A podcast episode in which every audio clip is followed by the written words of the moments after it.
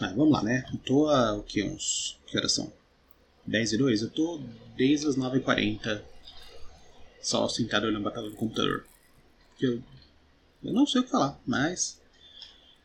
Eu preciso falar sozinho para não ficar maluco. Inclusive, o seu nome desse negócio é muito bom. Vou anotar.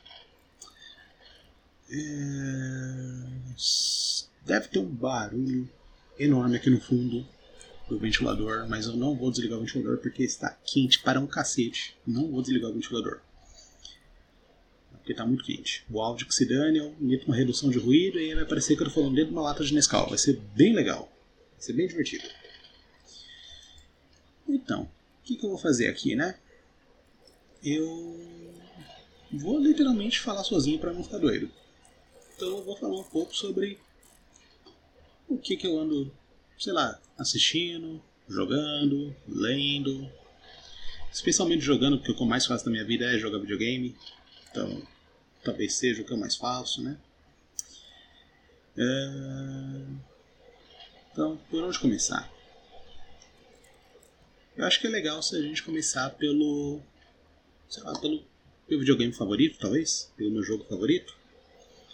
Acho que fica legal, né?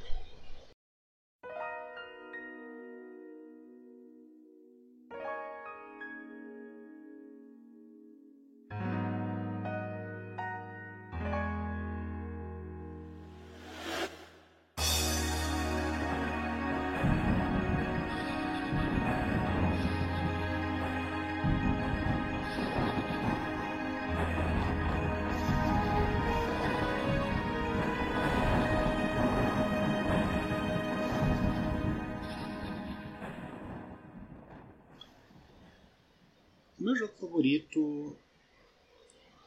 Eu acho que eu devo ser, tipo, uma das quatro pessoas no Brasil que jogou ele. Que é o Breath of Fire 3. Do PlayStation 1 e do PSP. É, se eu não me engano, acho que ele não saiu em nenhuma outra plataforma além do Play 1 e do PSP. Creio, creio que não. Eu creio que não. Acho que ele nunca saiu em mais nada. Eu é, ele só saiu nesses dois. O 4, se eu não me engano, ele saiu no PlayStation 3. Naquela parada que tinha de comprar jogos do Play 1. Se eu não me engano, acho que tinha, isso no Play 3, não tinha? Que eu, eu nunca joguei. Nunca joguei, não. Eu nunca tive um Play 3 para começar, né? Então eu não sei. Uh, mas enfim.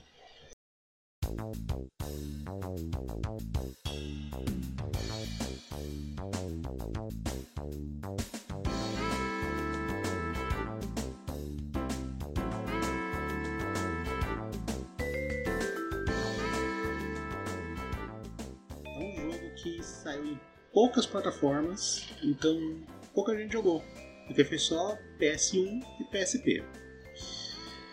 Uh, qual foi meu primeiro contato com ele? Deixa eu ver se eu lembro. Eu acho que eu devia ter uns 9 anos. Deixa eu ver, 9, eu nasci em 92. Eu não sei fazer matemática, a gente não sei fazer cálculo de cabeça. Mas deve ter sido ali quando eu tinha uns 9, entre 9 e 11 anos. É, eu tinha ganhado um PlayStation 1 do meu pai. E eu não sei onde eu ouvi falar sobre o gênero RPG. Eu só ouvi falar sobre isso e falei assim: hum, parece legal, parece interessante. Acho que eu quero. E aí eu pedi para ele, é, quando ele fosse no shopping, comprar para mim um jogo de RPG. E aí ele me trouxe o Breath of Fire 3. E eu joguei esse jogo por tipo, sei lá, três meses. Por três meses eu joguei os primeiros 40 minutos desse jogo. Porque eu não tinha memory card na época. Né? Pra, pra quem não é um, uma peça de museu que nem eu, os videogames antigos, até o PlayStation 2, PlayStation 3 em diante não teve mais isso. É... Naquela época, os videogames eles tinham cartões de memória, mas não era um micro SD, não era um SD, não era essa parada que você tem no seu celular, não. Era um, cartuchão mesmo. Um guardado comigo aqui até hoje. Meu memory card no Play 1 tá aqui até hoje. Meu Play 1 se foi, mas o, o cartão tá aqui. era um, um, um cartucho que você encaixava na frente do seu videogame e você salvava os seus jogos ali. E tinha um espaço assim, puto espaço limitado. Você não conseguia salvar muita coisa dentro dele. O que era um desespero, porque se você comprasse muito jogo, você ficava naquela assim. E agora? Eu não posso salvar esse jogo. O que, que eu faço, né? Você tinha que apagar o save de um outro jogo. Então era meio desesperador para salvar jogo naquela época. Não é que nem hoje em dia você tem um videogame aí que tem um milhão de, de trilobytes, sei lá. Não sei nem que merda de medida faz que eu falei. É, mas tem tanta memória que espaço para save não é problema, sabe? Os jogos podem ter um save de tipo 1 giga, sabe? Você pode ter um Minecraft da vida aí que tem um save de 300 mega. Os cartões de memória do PlayStation, eu não lembro do Play 1, mas o do Play 2 era tipo 8 megabytes. Sabe? Tipo, é, era muito pouco. Mas enfim, eu joguei muito desse jogo é, só no comecinho. Eu joguei só a primeira sessão dele, várias vezes. Porque não tinha como salvar. Eu ia até o ponto que dava para salvar, só que não tinha como salvar. Então, tipo, sei lá, eu cansava, eu ia jogar outra coisa, né? Eu era criança, eu não falava inglês, meu. Você dava um RPG na mão de uma criança que não fala inglês, ela não vai entender muita coisa mesmo. Que inclusive esse jogo foi a inspiração para eu aprender inglês e eu estar onde, eu tô hoje em dia, que eu sou professor de inglês. Eu aprendi por causa desse jogo. É, eu comecei a jogar consultando dicionário, comecei a jogar dando uma olhada, tipo. Sabe aquela tradução bem literal do negócio, né? Aquelas frases que não fazem muito sentido, mas você fica assim, ah, entendi onde que tem que ir. Mas isso aí foi depois que eu tinha o memory card já, foi, foi na época do Orkut, que também deve ser uma coisa que se tem alguém jovem ouvindo, o jovem faz ideia do que seja Orkut, né?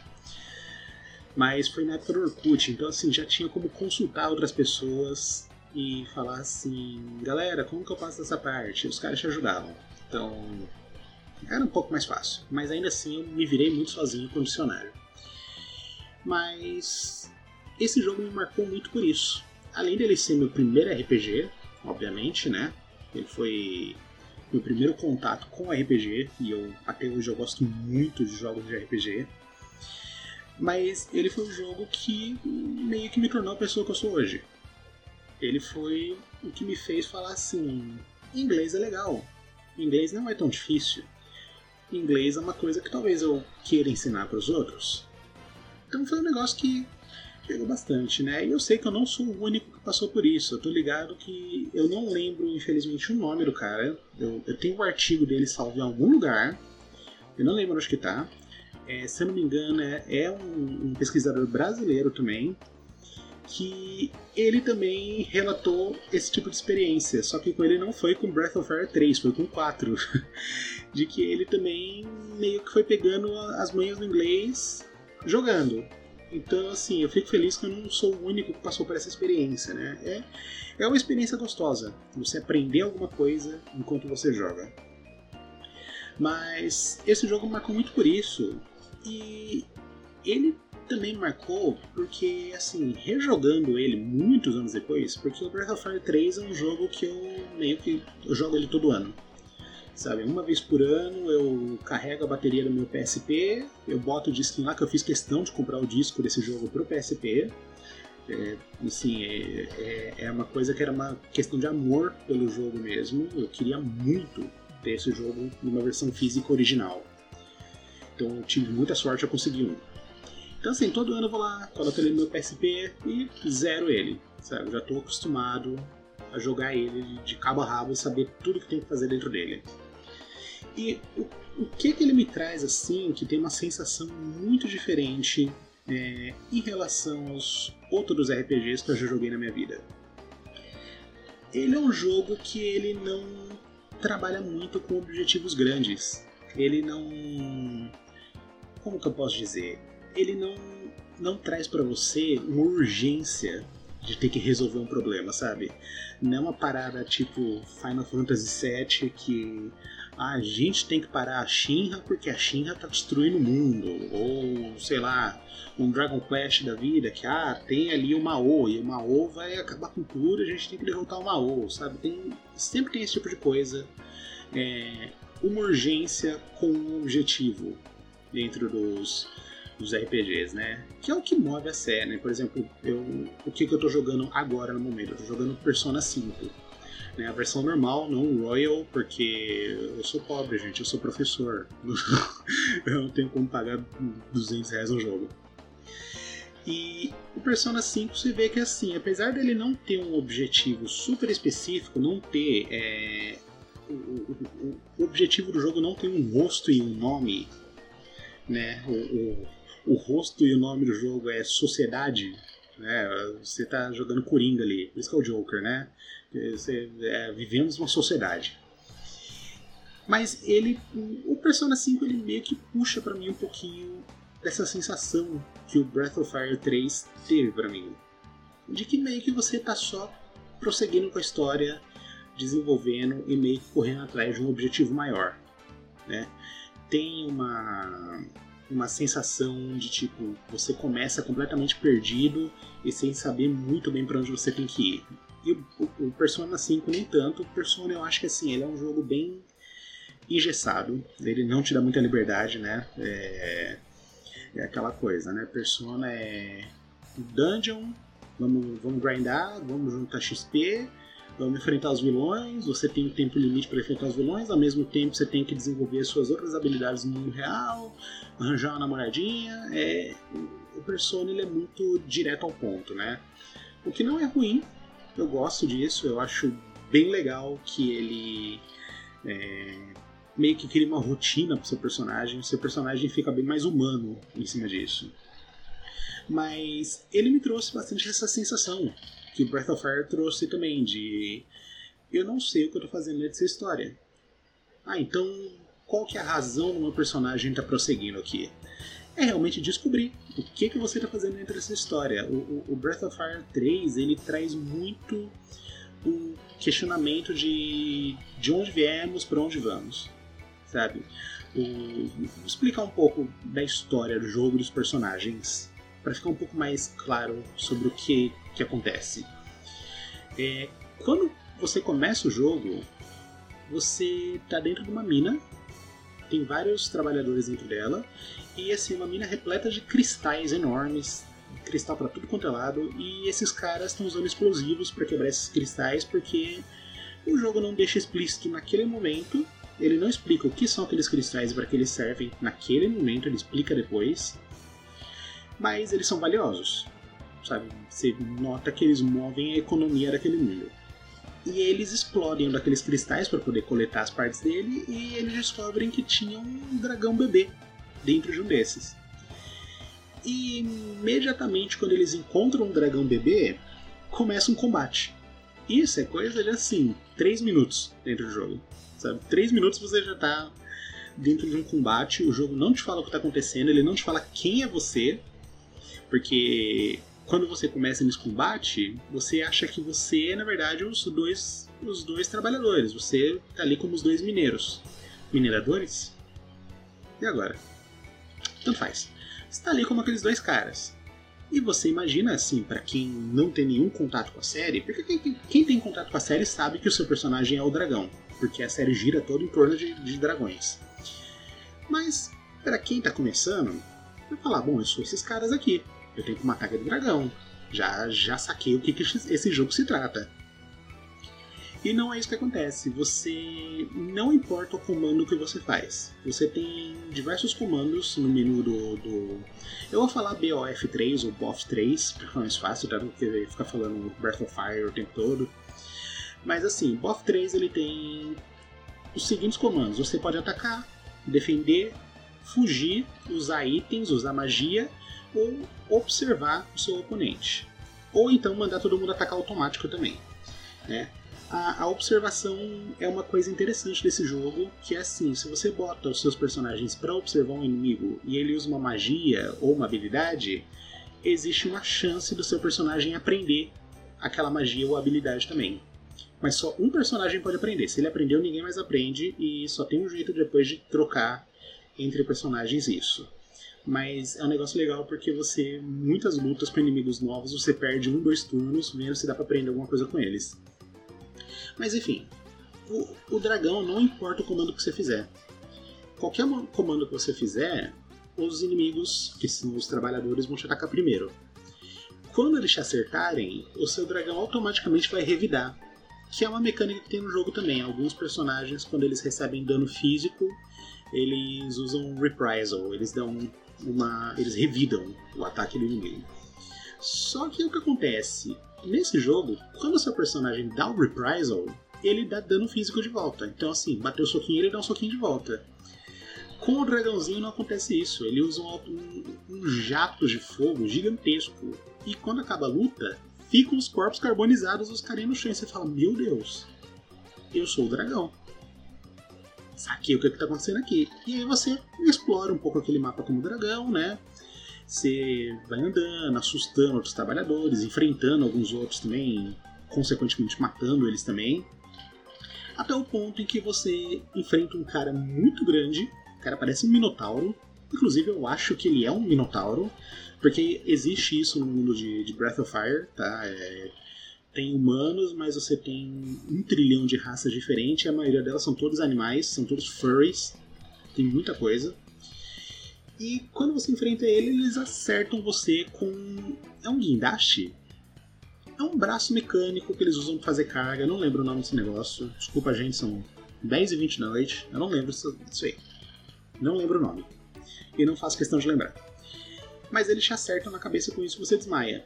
Quando você acorda, você está sendo levado pela linha de trem, né, ali pela, pela linha férrea, dentro de uma gaiola. E aí você percebe que quando você mexe o direcional, o dragãozinho pula dentro da gaiola e balança ela. E aí você começa a socar os direcionais até a gaiola cair, montanha abaixo. Quando a gaiola cai montanha abaixo, o cenário desce para uma floresta, onde você vê a gaiola aberta e não tem mais dragão. Tem um menino que ele é o protagonista do jogo, o Ryu. Que, muito notavelmente, o nome dele já entrega que ele é o dragão, né? Ele é o Ryu. E aí você conhece o primeiro dos seus parceiros nesse jogo, que é o Ray. Que o Ray, ele é o quê? Ele é um furry, como praticamente todos os personagens desse jogo. Ele faz parte de uma espécie que, se eu não me engano, chama Warren, e ele é basicamente um homem-tigre. Ele é um homem-tigre, ele vive na floresta. Ele. Aparentemente, quando você encontra ele, você acha que ele é um caçador, porque ele está tentando pegar um javali.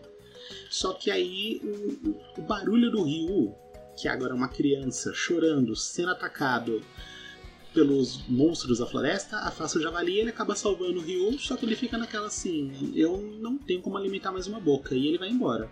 Só que quando ele vai embora, o Ryu começa a meio que chorar, balbuciar ali, mamãe, né? E aí o Ray ele é um cara que ele tem um coração de ouro. Ele volta, pega o Ryu e leva para casa.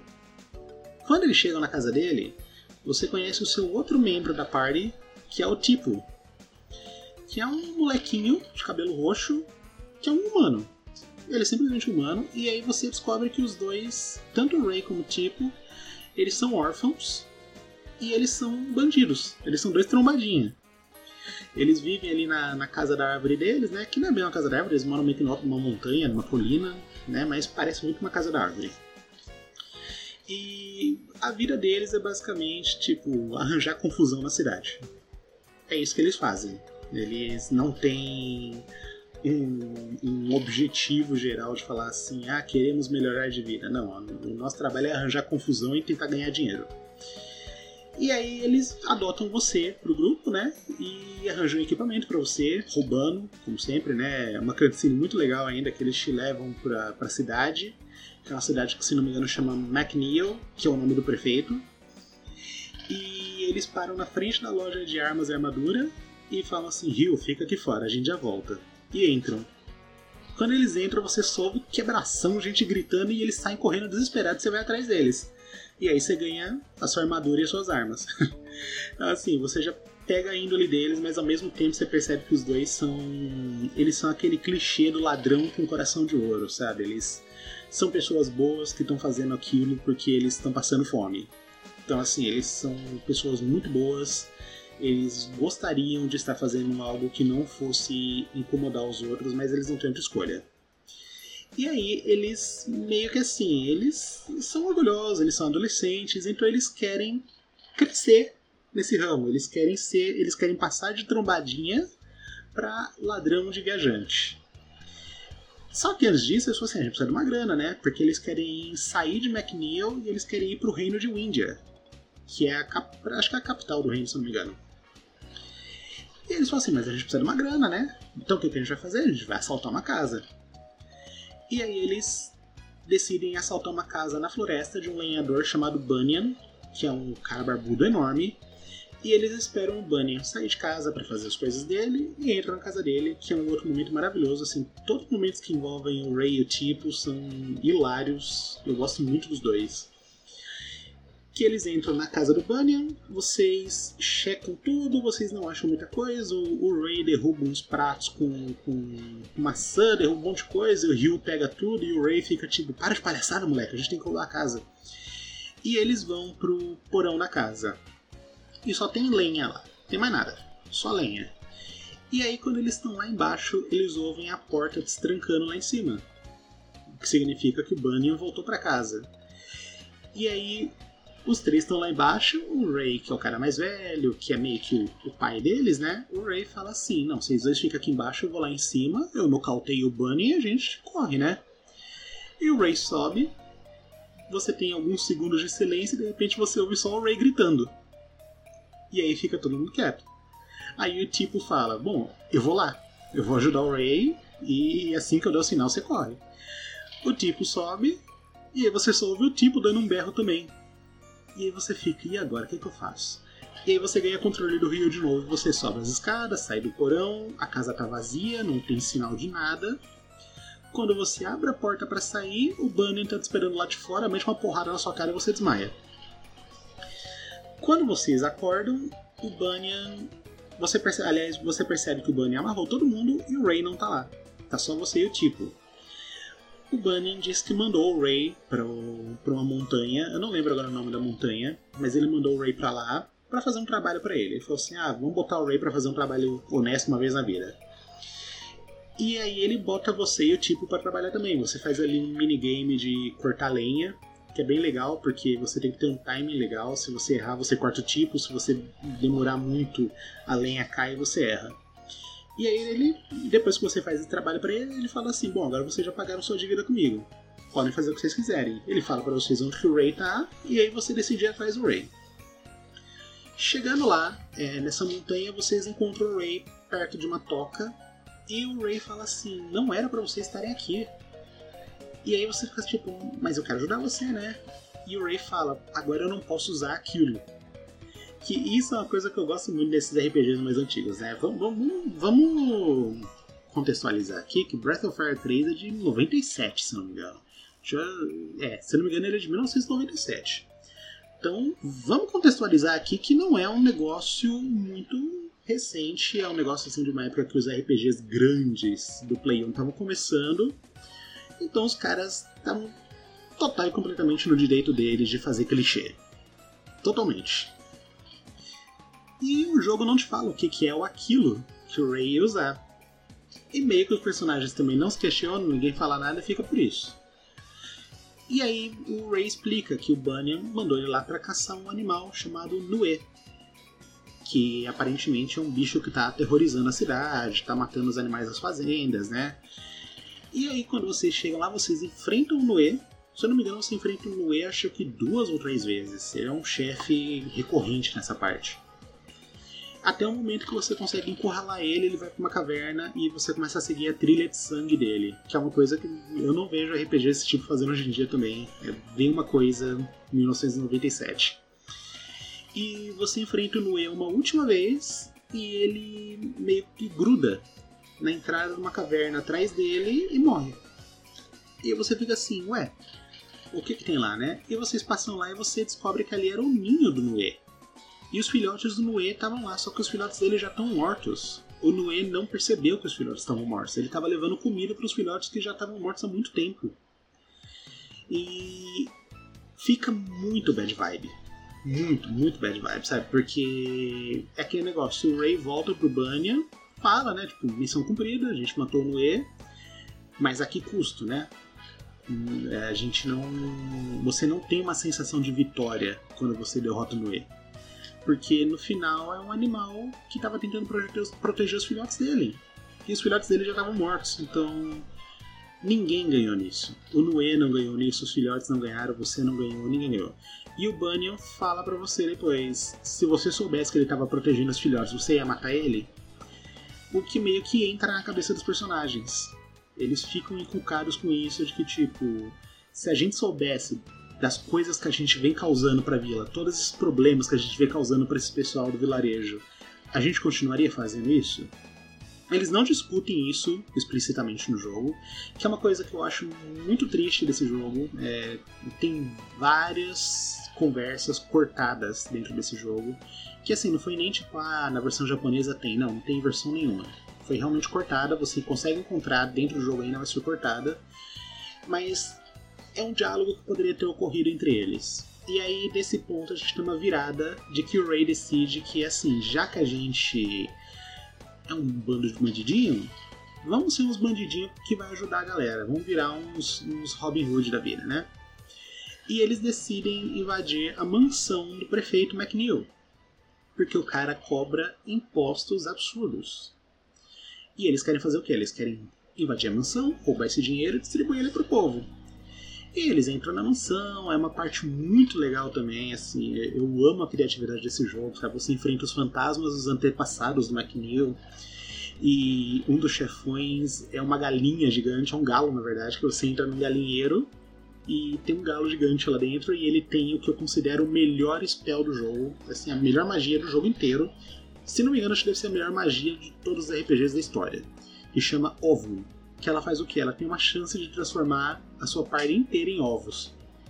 E é legal que cada ovo é customizadinho, sabe? O ovinho que é o tipo tem um cabelinho roxo, o ovinho que é o Ryu tem um cabelinho azul, o ovinho que é o Ray tem um rabinho de tigre. É muito legal porque ele é customizado e mais pra frente no jogo você encontra a Egg Gang, que é um tipo de inimigo que são uma party de RPG de ovos. Então você tem um ovinho cavaleiro, um ovinho mago, um ovinho arqueiro, e eles têm esse feitiço também de transformar sua party em ovo. É maravilhoso. E você enfrenta o McNeil, você enfrenta os antepassados dele, né, de, novamente, né? Você vai enfrentar eles fundidos agora no, no, no final da, da, mansão. Você cata o dinheiro desse cara e distribui pro vilarejo. Só que é aquela história assim, né, meu? O McNeil tá vivo ainda. Eles não mataram o McNeil, eles só deram um susto no cara e pegaram o dinheiro dele. Então o povo, quando acordou no outro dia e viu aquele dinheiro todo espalhado por ali, eles fizeram o que? Eles cataram o dinheiro e devolveram. Porque eles falaram, meu, se eu ficar com esse dinheiro, o McNeil vai me matar. Sabe, de qualquer modo ele vai pegar esse dinheiro de volta, porque o imposto é abusivo, mas ele vai pegar de volta. Então eles devolvem esse dinheiro pro McNeil e o, o Ray ele fica frustradíssimo. Tipo, poxa, a gente teve aquele trabalho todo e no final o povo devolveu o dinheiro, sabe? A gente não conseguiu ajudar a população. E quando eles então, voltando para casa dele, né, que achou assim, bom, não deu certo, né? Vamos para casa, vamos vamos pensar numa outra coisa para ajudar a população. A casa dele está pegando fogo. E aí você fala, que merda é essa? O que aconteceu? E aí você encontra dois vilões que são super recorrentes na história. Você vai encontrar eles até tipo metade da história, que são os dois cavalos. Eles são literalmente dois homens cavalo, chamado Balio e Sander e eles são chefões que só em um momento do jogo você consegue derrotar eles. Todas as lutas que você tem contra eles você é programado para perder. Então nessa primeira luta que você tem contra o Balor Sunder, eles trucidam você. Eles acabam com a sua party em um instante, sabe? Em coisa assim de 3, 4 turnos eles acabam com a sua party inteira. Eles são muito fortes. O, o, se não me engano é o Sander, ele tem um ataque elétrico Jolt que acerta a sua parte inteira e ela, ele consegue matar a sua parte inteira num hit só. E aí, quando você acorda, depois que tudo isso acontece, né? Você tá sozinho, o Bunyan encontrou você no rio E que no caso você tem o Ryu, né? Só pra deixar claro, você tá controlando o Ryu. E o Guanin fala: Eu não encontrei os corpos do rei nem do tipo. Mas você meio que fica assim: Putz, eles morreram. Né? Porque o Bale e o Sander são assassinos, né? Eles não vão atacar os caras e não confirmar que os caras morreram. E você meio que fica perdido. Você fica naquela de que, tipo, e agora? Pra onde que eu vou? A, a família que eu tinha já era. O Ray e o Tipo morreram. Então o Ryu ele parte para o Índia.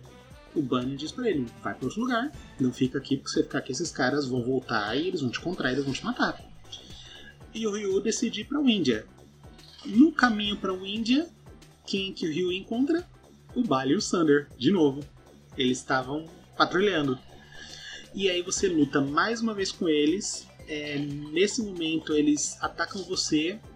Se eu não me engano, acho que eles esfaqueiam o Ryu. É, é uma cena bem gráfica, sabe? Que o Ryu é uma criança. E o Ryu vira um dragão. Meio que instintivamente, para não morrer, ele vira um dragãozinho. Só que ele tá muito fraco, ele tá muito pequeno. E o Bali e o Sander conseguem capturar o Ryu. E aí eles falam assim: Meu, a gente tem um dragão, irmãos. Vamos fazer dinheiro com isso. E eles levam o Ryu pro rei de Windia para vender o Ryu pro rei. Quando eles chegam lá para apresentar o Ryu, eles tiram o pano de cima da gaiola e o Ryu já voltou à forma humana. Não tem mais ninguém lá. O rei fica puto da vida com isso, né? Justificado. E manda prender os três. Isso que é muito bom, sabe? Ele manda prender inclusive a criança que os caras sequestraram. E aí a gente conhece, nesse momento que tá todo mundo preso, a gente conhece a Nina, que é a outra membro da nossa party. É uma que vai entrar pra nossa party também, que é a princesa de Índia. A Nina, ela tem o sonho de explorar o mundo. Simples assim, esse é o sonho dela. Ela só quer sair do castelo e explorar o mundo, porque o pai dela é um cara muito rígido. E aí ela pergunta para você, tipo, a pergunta não, ela oferece para te soltar. Ela pergunta, se, ela pergunta se você tá junto com o Baile e o Sander, você diz que não, obviamente. Ela confia em você e te solta. Só que aí nessa, o Baile e o Sander falam: Ô, solta a gente também, princesa. A gente não tá fazendo por mal, sabe? Foi um engano. E aí a Nina, na inocência dela, solta os dois também e eles sequestram ela. Porque eles ficam naquela: Meu, se a gente não conseguiu dinheiro com o dragão, a gente vai conseguir com a princesa. Uma grana a gente vai tirar disso. E aí o Ryu vai novamente atrás dos dois, né? É, eu não lembro exatamente como que ocorre a fuga deles agora. Faz um tempo que eu jogo esse jogo, gente. Eu joguei ele, tipo, julho do ano passado. Então, faz um tempo que eu não jogo ele. Eu não lembro exatamente o que ocorre lá da fuga deles, mas eles conseguem passar pelas catacumbas do castelo, fugir o Ryu e a Nina, enquanto o Baile e o Sander fogem para outro lugar. E você viaja mais um tempo com a Nina, porque a Nina fica naquela, eu não posso fazer o caminho de volta, porque esses dois com certeza vão emboscar a gente e vocês decidem atravessar a montanha. A Nina é uma personagem legal, assim, ela não tem muita personalidade. Ela é a maga do grupo, né? Todos os ataques dela são mágicos. É... Mas assim, ela, ela, é uma mudança de clima entre ela e o Ray e o Tipo. Porque o Ray e o Tipo, eles são personagens. Eles eram né, personagens bem comédicos. Eles eram personagens assim que você achava graça nos dois. Porque eles eram atrapalhados, eles eram trombadinha. E a Nina não, ela é mais aquela coisa de uma menina sonhadora mesmo, ela quer conhecer o mundo. É isso que ela quer da vida dela. E vocês conseguem viajar até um certo ponto onde vocês percebem que o Barry Sander está chegando perto de vocês dois e vocês encontram uma torre né, que comentam que mora uma pessoa lá. E aí vocês entram na torre e decidem pedir ajuda, né? Vão assim, meu, essa pessoa que mora aqui, talvez ela consiga dar uma força pra gente. E é uma torre que é infestada de monstros e robôs, que é, um, é uma temática muito interessante em Breath of Fire, que eu vou falar mais pra frente, que são os robôs. Que é um mundo medieval, mas tem robôs nele. Mas eu vou explicar mais pra frente por que, que tem robô nele. E aí a gente consegue, conhece outra membro da nossa party, que é a minha favorita, Best Girl, Waifu Eterna, que é a Momo que é uma moça coelho, ela é numa raça chamada Grass Runner, que eles são meio que assim, eles são bem humanos, eles só têm umas orelhonas mesmo de coelho comprida, mas assim, eles são totalmente humanos. Eles não têm características além da orelha. E a Momo é maravilhosa. Ela é uma cientista e quando você conhece ela, ela tá fazendo um experimento no laboratório dela, explode tudo e ela tá completamente surda. Então toda vez que ela fala, cada palavra dela é, uma, é a caixa de texto inteira. É uma fonte gigante. Até que ela entende a situação, depois que a, a audição dela volta, né? Ela entende a situação que vocês estão fugindo do baile do Sander e ela percebe que eles já estão entrando na torre. Então ela fala assim: Não, eu tenho um lugar aqui que talvez possa ajudar vocês. É, a gente vai precisar fugir dessa torre, porque esses caras vão cercar a gente aqui dentro. E aí eles chegam na biblioteca do pai dela, que se eu não me engano o pai dela já é falecido nessa altura do jogo. E ela fala: tem um foguete de fuga aqui que meu pai fabricou para mim. E aí ela se pendura, que é muito bom que o foguete não tem assento, é só para se pendurar mesmo. E aí eles disparam nesse foguete para fora da torre e a Moon fala assim: Eita, mas esse foguete aqui não é pra três pessoas, é só pra um. E o foguete cai meio que perto dali. Então eles têm que fugir de qualquer modo. E qual que é a graça da Momo? O Ryu, ele é um menino da espadinha. A Nina é a maga, ela tem ali o, o cajadinho mágico dela. E a Momo tem uma bazuca. Então é maravilhoso, porque você tem ali o Ryu dá uma espadadinha no monstro, a Nina joga uma bolinha de magia e a Momo mete um tirambaço na cara do bicho. É incrível. É assim, é, é engraçado porque como a Momo usa óculos, a precisão dela é mais baixa do que a dos outros personagens, então ela erra muito os ataques dela. Mas quando ela acerta, ela mata, porque ela é muito forte. então ela é, ela é, maravilhosa, ela é perfeita em todos os aspectos dela. Ela é incrível, uma personagem perfeita. É, que inclusive é legal assim, de comentar que os sprites dos personagens do jogo são muito bons. Assim, as animações são ótimas e tem uma evolução visual do, dos sprites deles durante a luta. O, o, Ryu, no começo do jogo, quando ele tá com o Reiko tipo, ele puxa a espada todo desajeitado da, da, da bainha, parece que ele tá tirando a espada de dentro da calça dele. Ele bate, tipo, chacoalhando a espada e olhando para trás, sabe, se escondendo. Quando ele tenta proteger a Nina, ele passa por um momento de amadurecimento. Então a partir daí ele já saca a espada dele mais certo, ele já dá um golpe mais certeiro. É legal ver que tem uma evolução visual do personagem amadurecendo dentro disso. Mas enfim, voltando à história, eles fogem é, e eles decidem que eles vão ter que atravessar por um caminho na montanha de novo. E acaba que mais uma vez eles são capturados pelo Balio Sander. Como sempre, né? E dessa vez o Balio Sander fala assim: não, agora a gente vai fazer o seguinte: a gente vai levar vocês lá pro, pro, pro, pro nosso barraco, que aí a gente vai ficar de olho em vocês lá. Porque a gente tem um torneio para participar, vocês ficam presos lá porque tem um monte de capanga nosso lá. Quando o torneio acabar, a gente pega vocês e vê o que faz. E aí vocês vão todos pro. para esse torneio. Eu não lembro agora, é nessa parte que o Peco entra no jogo? Eu não lembro se o Peco entra agora ou depois. Deixa eu ver aqui. Uh... Agora eu tô realmente curioso aqui. Quando é que o Peco entra no jogo, hein?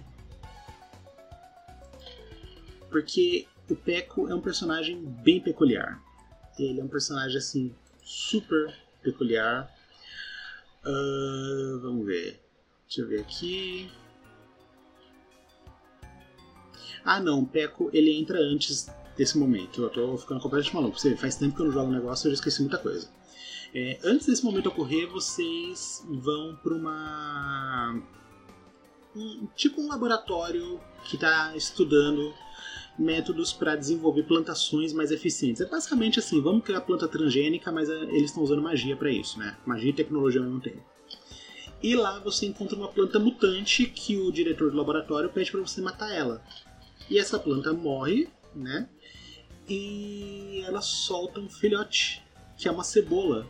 É uma cebola com cara de brava, assim, uma cebola com uma cara muito brava e dois pezinhos, que é o Peco e o Peco entra pra sua party.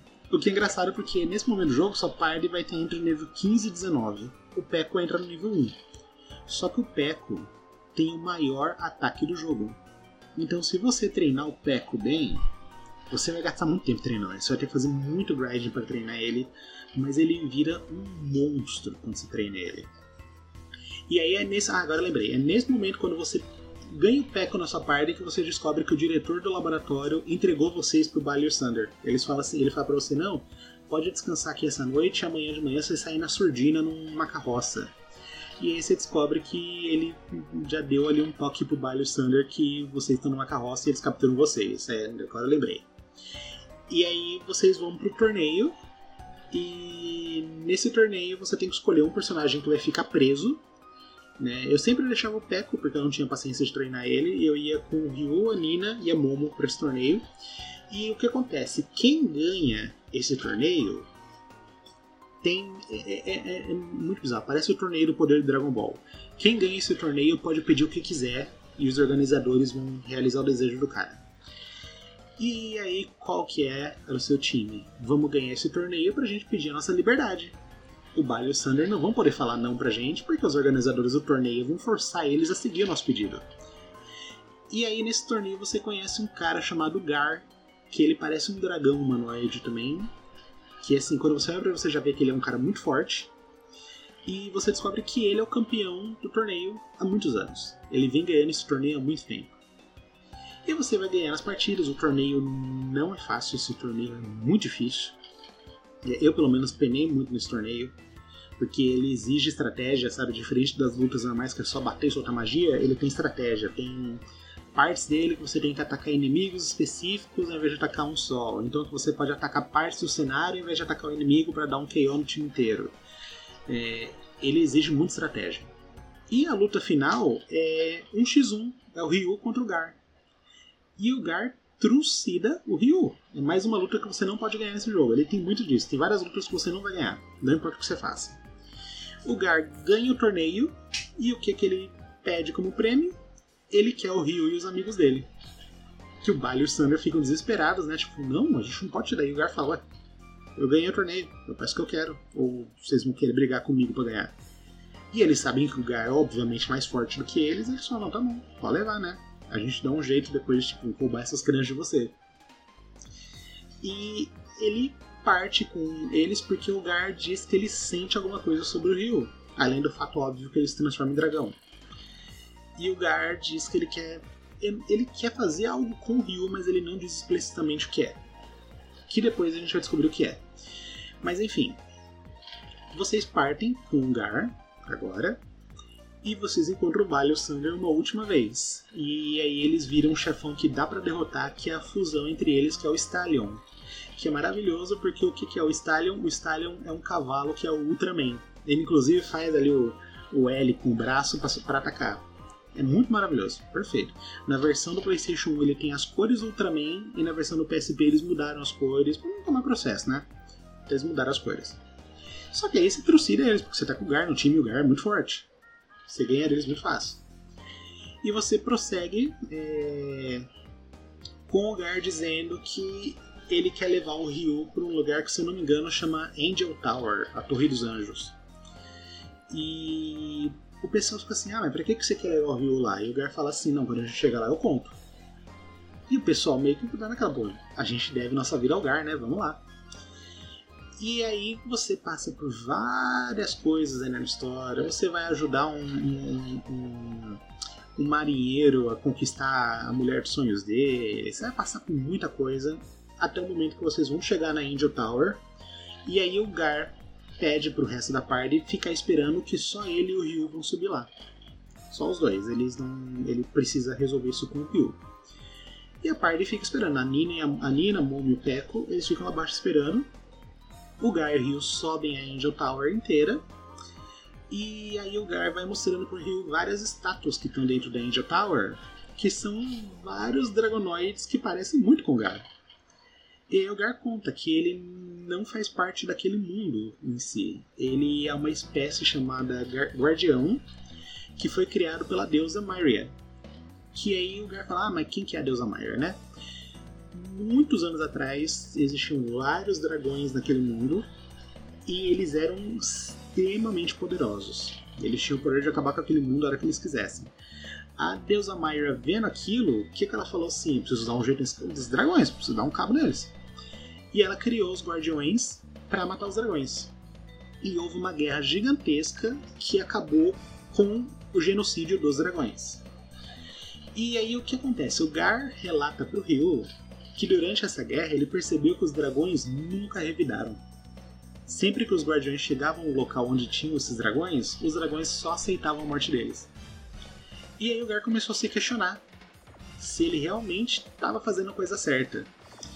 E quando ele conheceu o Ryu, ele viu que ainda existiam dragões. E ele falou assim: Poxa, agora talvez seja a minha chance de testar a minha fé mais uma vez. O que é legal porque você vê que o Gar é o único personagem que tem um propósito nessa história. Ele quer testar a fé dele, porque ele tem uma missão, que é acabar com os dragões. E o Gar fica naquela, Ryu, eu conheço você há um tempinho já, e eu sei que você é uma pessoa boa, mas você é um dragão. Portanto, eu quero cumprir a minha missão como guardião. Porque acontece, quando o guardião mata dragões e ele determina que a missão dele acabou, ele vira uma estátua e morre. E é isso que o Gar quer. Ele quer. O Gar tá vivo há milhares de anos já. O Gar quer morrer, ele quer descansar. E aí ele fala pra você: luta comigo. Ou você me mata ou eu te mato. Eu quero cumprir a minha missão. É, eu, eu ainda não tenho certeza da minha fé em cima da minha missão, mas eu quero cumprir ela para poder descansar.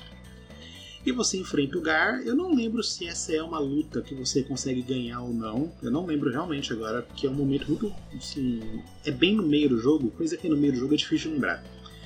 Mas. Quando passa essa luta, o Gar volta sozinho de dentro da torre. E aí, se eu não me engano, se eu lembro bem, ele conta para as meninas e pro Peco que o Rio morreu.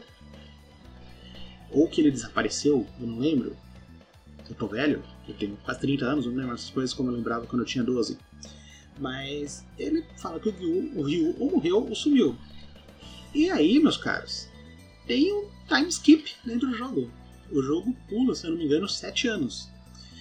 E nesses 7 anos a gente começa esse time skip com o Gar, a gente começa jogando com ele. Ele tá dentro da Angel Tower de novo, enfrentando um dragão. Quem que é esse dragão? O Ryu. Ele derrota esse dragão na luta.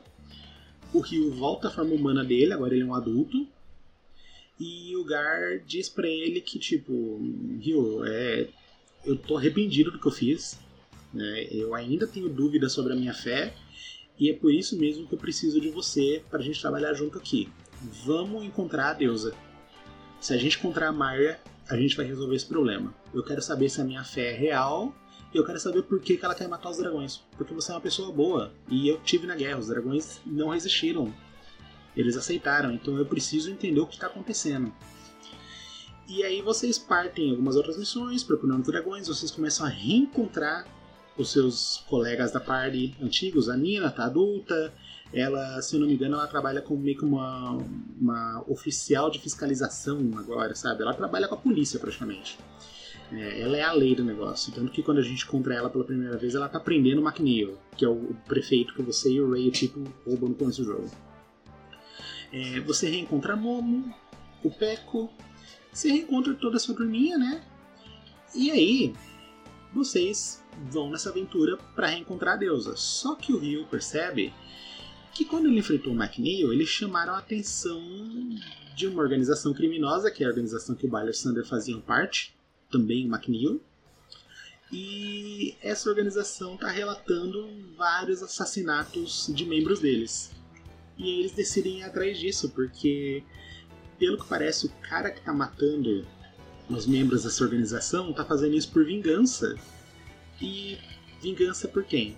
Pela morte dos dois amigos dele. E aí fica aquela coisa: será que é o rei o tipo? Pode ser ou o rei ou o tipo e você vai atrás de saber quem é essa pessoa que está matando esses caras dessa organização, até que você encontra o chefão dessa organização e o cara que está matando geral é o Ray. O Ray tá mais velho, ele tá mais maduro, ele tá mais sério, ele não é mais aquele cara brincalhão que ele, que ele costumava ser, ele virou total 180 o, o, a personalidade dele. E aí a gente descobre o que que era aquela coisa que ele falou lá no começo do jogo, que, que ele falou assim, putz, agora que vocês estão aqui eu não posso usar essa coisa que é o que? O Ray ele tem uma habilidade chamada War Tiger, que ele vira literalmente um tigres homem. Ele já é um homem tigre, só que agora ele vira um tigres homem.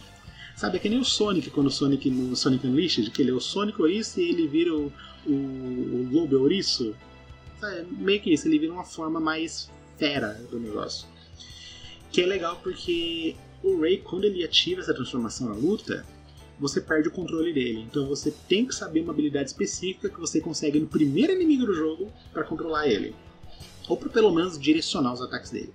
E o Ryu é a mesma coisa. O Ryu ele tem uma combinação de, de transformações que ele fica extremamente poderoso, mas ele também perde controle. Então os dois você tem que fazer combinadinho para atacar. E aí você consegue fazer a vingança do Ray, né? O Ray tá feliz que ele encontrou o Ryu de novo e ele fica impressionado que o Ryu matou o Bali e o Sander, porque ele passou anos procurando pelo Bali e o Sander e nunca achou os caras. E descobriu que o Ryu já tinha matado eles anos atrás. E eles, o Ray decide se juntar a eles, porque o Ray tá naquela, tipo, cumpriu o que eu queria. E eu já encontrei meu amigo. E eu, me fica naquela, cadê o tipo? E o Ray fica, tipo, eu nunca encontrei sinal nenhum do tipo. O tipo com certeza morreu. Que é triste porque o tipo ia ser um personagem muito legal de se ter adulto também. E vocês partem nessa jornada para encontrar a deusa, porque agora cada um de vocês tem meio que um questionamento, né? O Gar quer saber mais sobre se a fé dele tá certa, sobre as ações dele na guerra. O Ryu quer saber de onde ele veio, por que, que ele é assim. É, a, Momo ela quer saber por que, que existem essas tecnologias espalhadas por aqui, talvez a deusa tenha essa resposta. A Nina quer conhecer o mundo, então ela já está cumprindo a parte dela. O Peco não fala, o Peco é uma cebola. Ele tá lá por tá lá, né? E o Ray meio que tá indo com o Ryu, porque o Ray tem aquele instinto paternal e ele não quer sair mais de perto do Ryu. Né? Agora que ele reencontrou o Ryu, ele não quer mais desgrudar do moleque. E você passa assim por diversos momentos no jogo, encontrando pessoas que você já tinha visto quando o Ryu era criança e tal, e você consegue um navio para atravessar o oceano. Porque tem uma praia onde várias máquinas quebradas vão para aquela praia. O mar traz essas máquinas, então fica claro que essas máquinas estão vindo do outro lado do oceano. Qual é a coisa mais lógica? Vamos para lá. Porque se tem alguma coisa misteriosa vindo de lá, as nossas chances de encontrar a deusa são maiores indo para lá. Você vai para lá, você descobre que do outro lado do oceano tem uma sociedade mega tecnológica vivendo do outro lado do oceano Tipo, os caras estão literalmente vivendo no ano 3000. É, é, e é aquele futuro dos Jetsons mesmo, sabe? Tipo, calçada com esteira. É, é muito engraçado. E os robôs que você encontrou durante o jogo, aqueles robozinhos na Torre da Momo, nas ruínas, todos eles vêm de lá. São robôs que quebram, são jogados no mar e o mar carrega esses robôs no outro lado do oceano. Que aí é uma coisa importante do, do lore desse jogo. As pessoas que moram no continente onde o começo da história se passa, elas meio que têm medo de mexer com tecnologia. Elas acreditam que a tecnologia avançada é um tabu. Então elas vivem naquele período medieval sem meio que saber por quê. Elas vivem assim e assim elas ficam, né? É, qual é a fonte de energia deles? São aqueles cristais que a gente viu lá no começo do jogo, que são chamados de Crism. De onde que vem o Crism? Ele vem dos ossos fossilizados dos dragões que foram mortos na guerra. Então, é a energia dos dragões que alimenta o continente todo. E aí, quando você chega nessa outra, nesse outro continente, os humanos de lá estão vivendo naquele negócio futurista e você descobre que tem um lugar chamado Station Maria, que é o nome da deusa, Maria. E você vaga pelo deserto por alguns dias, né? Que é um, um, um, pedaço infernal do jogo, aquele deserto da morte. É infernal, que você tem que seguir as estrelas no céu e o jogo não explica isso. E você encontra um elevador orbital que te leva para a estação Maria. É literalmente uma estação espacial. Não é uma estação, ela não é uma estação espacial, é um planeta artificial, uma lua artificial flutuando conectada pelo elevador. E é super tecnológico. Você encontra vários robôs, você encontra vários mutantes, você encontra experimentos genéticos, um monte de coisa. Por quê? O que aconteceu? A tecnologia avançou e a deusa gostou daquilo. Ela começou a se envolver com aquela tecnologia. Né? Só que quando ela percebeu que aquela tecnologia também trazia destruição, ela varreu o continente de baixo inteiro e falou: não, vocês não podem mais usar tecnologia, e deixou só o pessoal que mora perto dela com tecnologia. Porque ela falou assim: se a humanidade avança, eles se destroem. Então eu vou manter a humanidade num ponto onde, apesar de haver conflito, não tem como acontecer destruição em massa. Inteligente, inteligente. Podia ter sido feito melhor? Se ela tivesse um pouquinho mais de parafuso na cabeça, poderia, né? Mas ela já tá completamente doida essa altura. E aí você tá vagando pela torre até o momento que você chega num jardim maravilhoso, cheio de árvores, cheio de animaizinhos, passarinhos, borboletas. E tem um homem esperando por você lá. Um homem de cabelo roxo comprido. É o tipo. Ele está esperando por você lá. E o que você descobre? O tipo também é um dragão. O Ryu e o Tipo são os últimos dragões. Só que o que acontece? Quando o Baile e o Sander atacaram eles, o Tipo foi resgatado pela deusa. E o Ryu foi resgatado pelo Bunyan, que encontrou ele no rio. A deusa fez uma puta lavagem cerebral no Tipo e falou assim: os dragões são maus, os dragões são destrutivos. Se você obedecer às minhas ordens, o mundo vai viver em paz. Então, assim, o Tipo, ele é um cara meio pacífico, ele quer a paz, mas ele vai usar a força dele para trazer essa paz. E ele faz isso, ele se transforma num dragão gigantesco, que é o Dragon Lord, que é o penúltimo chefão do jogo, e você enfrenta ele e é uma música maravilhosa. Se eu não esquecer, eu vou colocar ela de fundo aqui um pouquinho. Mas é maravilhosa a música da luta dele. E é muito legal porque nessa luta ele carrega uma espada muito forte, que se eu não me engano é a Dragon Lord Blade que se você tiver com o Ray no seu time ativo, você usa o Pilfer dele e você rouba a espada dele no primeiro turno, o que reduz drasticamente o ataque dele e torna ele um chefe estupidamente fácil. então é muito bom porque tem assim umas manhas para você lidar um pouco com ele, porque logo depois dele você já vai pro chefão final, então você tem que estar tá, é, nos trinks para poder enfrentar a Maria. E aí você derrota o tipo, né? O tipo infelizmente morre, ele não uh, ele não vê solução para o mundo além da Maria. Então ele não quer estar tá vivo no mundo onde a Maria não vai estar tá comandando. E aí vocês encontram a Maria, que é a deusa desse mundo, e ela diz que sim, os dragões não reagiram, os dragões aceitaram que ela matasse eles, porque ela tinha medo de que eles fossem ser contra ela. E os dragões nunca fizeram nada contra ela. A Maria é só uma pessoa sedenta por poder e controle e ela perdeu completamente o controle da cabeça dela com essa situação toda. Então você tem que enfrentar a Mary agora porque ela quer manter o mundo do jeito que tá. E ela vai fazer isso matando o Ryu. Porque se ela matar o último dragão, não vai existir mais força que possa se opor a ela. E ela vai manter o mundo nesse ponto estagnado dele. Ela vai manter o mundo onde ele está parado para sempre. A humanidade não vai para frente, não vai para trás, mas ninguém vai ser feliz. Vai ser sempre a mesma coisa por toda a eternidade. O que é horrível, né? E é legal porque isso, eu não lembro se tem isso nos outros Breath of Fire, eu sei que no 4 tem isso, mas no 3, a Marya, antes da luta dela, ela te oferece uma escolha. Você pode lutar contra ela ou você pode se juntar a ela. Se você se juntar a ela, meio que dá só um, um, um fade out, né? Ou um fade in, né? acho que é um fade in, né?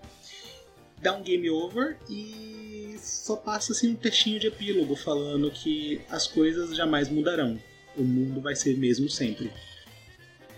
E aí acaba. O jogo acaba ali. Se você falar que você vai contra ela, você vai ter o chefão final. A Maia não é uma chefona difícil, ela não é super forte, ela é irritante porque ela aplica muitos status. É, o tempo todo você tá confuso, você tá cego, você tá envenenado. Então ela é chata porque ela aplica muito status. Mas ela não é um chefe difícil. Acho que ela foi assim, um dos chefes que menos me deu dor de cabeça no jogo. E aí você derrota ela, né? A estação cai, a estação se desmonta no espaço e cai sobre o deserto. E os personagens decidem que eles não devem ficar tentando encontrar a resposta da vida deles atrás de uma divindade. Eles têm que fazer a resposta deles. E eles seguem o caminho deles. O Gar volta para a torre, prende o Tower e vira uma estátua, porque ele considera que a missão dele acabou. Então ele se despede dos amigos dele, vira uma estátua e morre. O Ryu e a Nina e a Momo voltam pro. com o Ray também, né? Voltam pro, pro continente, voltam pra Índia. É, não fica claro, mas é aquele negócio, né? Todo jogo Ryu e a Nina acabam juntos, então meio que óbvio que os dois vão ficar juntos nesse jogo também. É, a Momo com certeza desenvolveu mais é, os trabalhos dela com tecnologia agora sem o tabu da deusa impedindo a humanidade de usar tecnologia, né? O Ray deve ter ido viver a vida dele. E aí é o que eu mais gosto, né? Meio que não fala para onde o tipo foi. O tipo não, o, o Peco, a cebola foi. Quando acabam os créditos, aparece uma tela de fim. E o que é essa tela de fim? É o Deserto da Morte, com todos os personagens da party, com exceção do Gar, porque ele morreu, né? Parados sobre uma colina e tem uma árvore gigantesca crescendo no meio do deserto. O que é essa árvore? É o Peco, porque o Peco ele foi feito do DNA da Yggdrasil, que é a árvore da vida, que tinham várias Yggdrasils nesse mundo, e é engraçado porque todas que você encontra estão cortadas. A humanidade já acabou com elas. E o Peco é a nova Yggdrasil, então ele vai trazer vida de volta para aquele deserto. E o jogo acaba aí. E assim, é um jogo muito legal porque ele ele não tem uma urgência. Não tem uma coisa de precisamos derrotar a deusa Maria porque em seis meses ela vai destruir a humanidade. Não tem urgência os personagens estão seguindo a vida deles e eles só querem encontrar respostas. Sabe? Não tem uma coisa de correr atrás de um objetivo. Eles estão indo atrás e acabou. É muito simples. E é isso que eu acho gostoso nesse jogo. Ele não é um jogo compromissado. Ele não é um jogo que te faça sentir que você tem que cumprir uma missão. Ele faz com que você, na posição de jogador, tem os mesmos questionamentos dos personagens. O que eu tô fazendo aqui, para onde que eu tenho que ir? E quem sou eu? E é muito legal, sabe? Ele traz uma lição legal para quem tá jogando de que a gente não tem que ficar correndo atrás de resposta, é... atrás de um objetivo para ter uma resposta para nossa vida. A gente pode fazer essa resposta. Não tem é, uma razão de ter que falar assim, ah, eu escolhi a minha, profi por exemplo, minha profissão. Eu escolhi minha profissão porque alguém me disse que eu deveria ser professor. Eu fiz isso porque eu gostei, eu me identifiquei, eu quis ser assim. Eu simplesmente decidi que eu queria ser isso. Então é um jogo legal porque ele te diz que a vida é sua. Você é o protagonista dela. É, você não tem que ficar procurando uma razão para sua vida você é a razão para sua vida. E isso já é o suficiente. Sabe? Se você não for a razão para sua própria vida, o que, que vai ser? É aquela mesma coisa do, do, do, amor próprio. Se você não se ama, como você vai amar os outros? Então, mas é aquele negócio. É, é, essa retórica do amor é ainda um pouquinho idiota, mas a da razão da vida não. Se você não é a razão pela sua própria vida, o que é? Você não tem que ficar correndo atrás das coisas para entender a sua vida. É importante ter respostas sobre algumas coisas? Sim, mas tem coisas que não precisam de resposta. Então é um jogo que ele traz muito disso. Ele é muito gostoso nesse aspecto. Ele é visualmente bonito, até hoje em dia ele aguenta ainda, sabe? Os cenários 3D nem tanto, mas as sprites são maravilhosas, elas aguentam até hoje. Ele não é tão bonito quanto o 4, obviamente. O 4 é a obra-prima do PlayStation 1, sabe? É... Eu sempre digo que, tipo, a maior injustiça que já aconteceu até hoje nos videogames foi Final Fantasy VII ter, sido, ter tido mais sucesso do que Breath of Fire, em especial o 4. Porque Breath of Fire 3 e 4 são obras da RPG. Eles são muito bons, eles têm uma história muito boa, um elenco extremamente carismático. Uma hora eu quero falar do 4 ainda. Né? Se eu gravar outro desses aqui, o próximo muito provavelmente não vai ser sobre o 4. Eu não vou falar de dois jogos da mesma franquia seguidos assim. Mas eu quero falar do 4 uma hora ou outra, porque ele também é muito bom, ele é muito bonito, ele tem um senso de urgência maior, porque você tem um vilão, o, o objetivo do jogo tem um rosto, né? no 3 não, no 3 você só descobre o rosto do objetivo literalmente 5 minutos antes do jogo acabar. Então, é um jogo muito bom. Eu recomendo, se você quiser jogar PlayStation 1, PSP, obviamente, né, gente? vamos emular, né? É aquela. O jogo é velho. Pra que, que eu vou gastar 400 reais no CD se eu posso emular de graça no meu computador, né? Não vamos seguir esse preciosismo idiota da Nintendo de vender três jogos de 20 anos atrás por 300 reais, não, tá, gente? Vamos emular, que emular é bom, emular não faz mal para ninguém. Emular não tira dinheiro da empresa e traz um sorriso pro rosto da criançada, tá? E eu acho que já tá bom por aqui, né? Tem mais de uma hora de bruto. Eu, vou, eu não vou cortar nada, eu só vou botar um, uma musiquinha de fundo, uma musiquinha no começo, uma coisinha no final. É, eu, eu, não quero fazer isso com edição, eu realmente não quero ter que cortar coisas. Então, se vocês, se eu tiver gaguejado, vai estar tá gaguejado. Se eu tiver repetido uma frase, vai ter a frase repetida. Eu quero fazer isso num bruto único, um corte reto. Não quero ter que ficar cortando pedacinhos dele. Né? O máximo que eu vou fazer é remover ruído de fundo, porque o ventilador está aqui do meu lado e esse ventilador é uma turbina. Mas eu não vou mudar mais coisa que isso, tá? O áudio não vai ficar bom, mas eu não sou editor de áudio, eu não tenho intenção de sê-lo, então que se dane. O importante é que eu estou falando sozinho para não ficar maluco. E é isso, meus queridos. Tchau!